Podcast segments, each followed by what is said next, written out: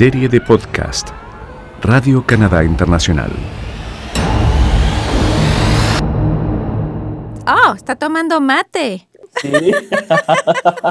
Influencia de Chile. Sí, estuvo usted en Chile con los mapuches, ¿ah? Sí. Hay 10 personas que toman mate aquí en mi comunidad. ¿Usted los influyó? Sí. Muy bien, Sipi. Sipi Flamand es hoy el mejor embajador de esa bebida sudamericana en Nitasquinán, el territorio ancestral de los Atikamekw, una nación indígena originaria de lo que hoy se conoce como Quebec, en Canadá. Este vasto territorio abarca unos 80.000 kilómetros cuadrados y está situado en el valle del río Saint-Maurice.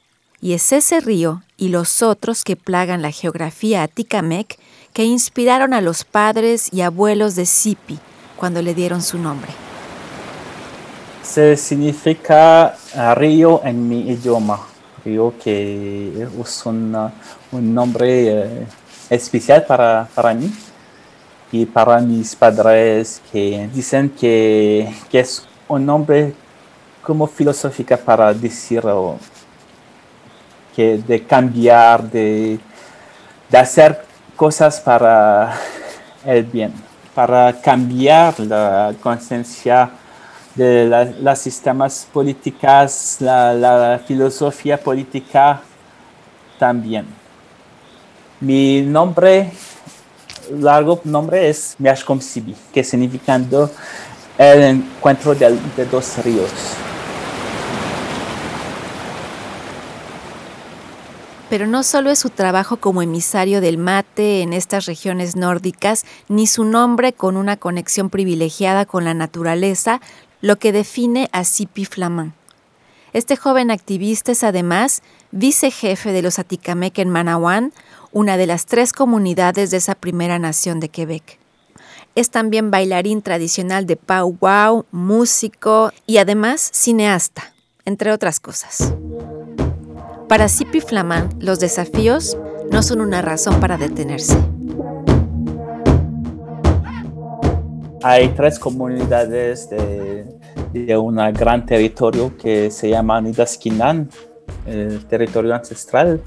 Los Atikamekw quieren mucho su territorio, su cultura para proteger, para vivir en el territorio, pero viven con el sistema de ley de los indios, deben vivir en la- las comunidades, en la- las reservaciones pero creo que los Atikamekw es un pueblo que trabajan mucho para proteger su identidad, su cultura, para hacer más por su autodeterminación.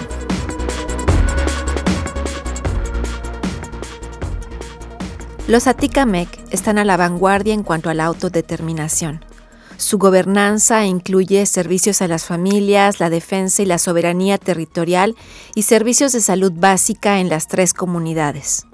Para una atención sanitaria que requiera médicos especialistas o equipamiento tecnológico, los Atikamekw deben acudir a los centros urbanos más cercanos. Es lo que hizo Joyce Chacuán, una joven madre de siete hijos originaria de Manawan, quien por un problema cardíaco tuvo que ir a la ciudad de Joliet, donde murió después de transmitir un video en directo en Facebook acusando al personal del hospital de haberla sobremedicado y en el que se escuchaba a las enfermeras insultarla.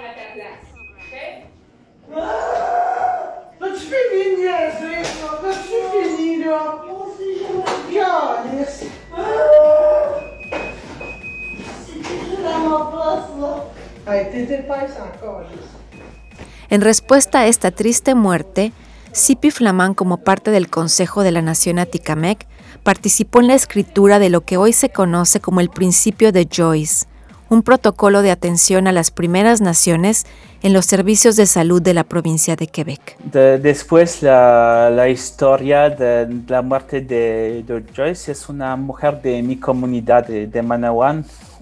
Hacemos el principio de Joyce para cambiar la situación, las situaciones de los indígenas de los Atikamekw en, el sistema de, salud de la provincia.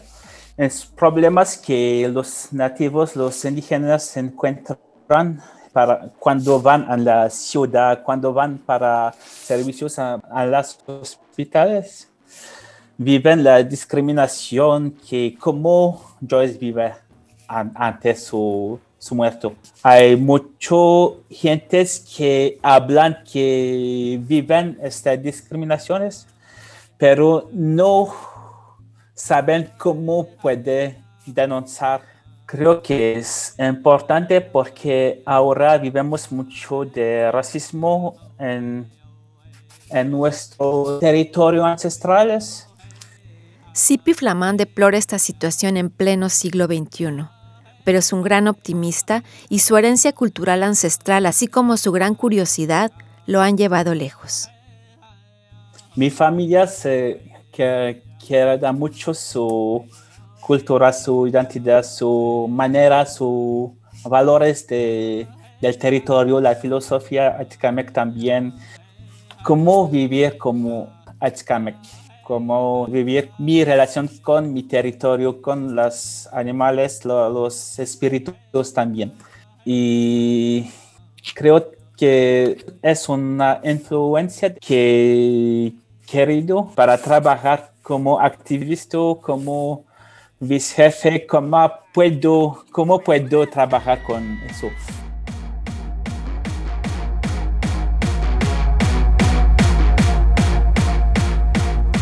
Y desde América Latina trajo más que el mate.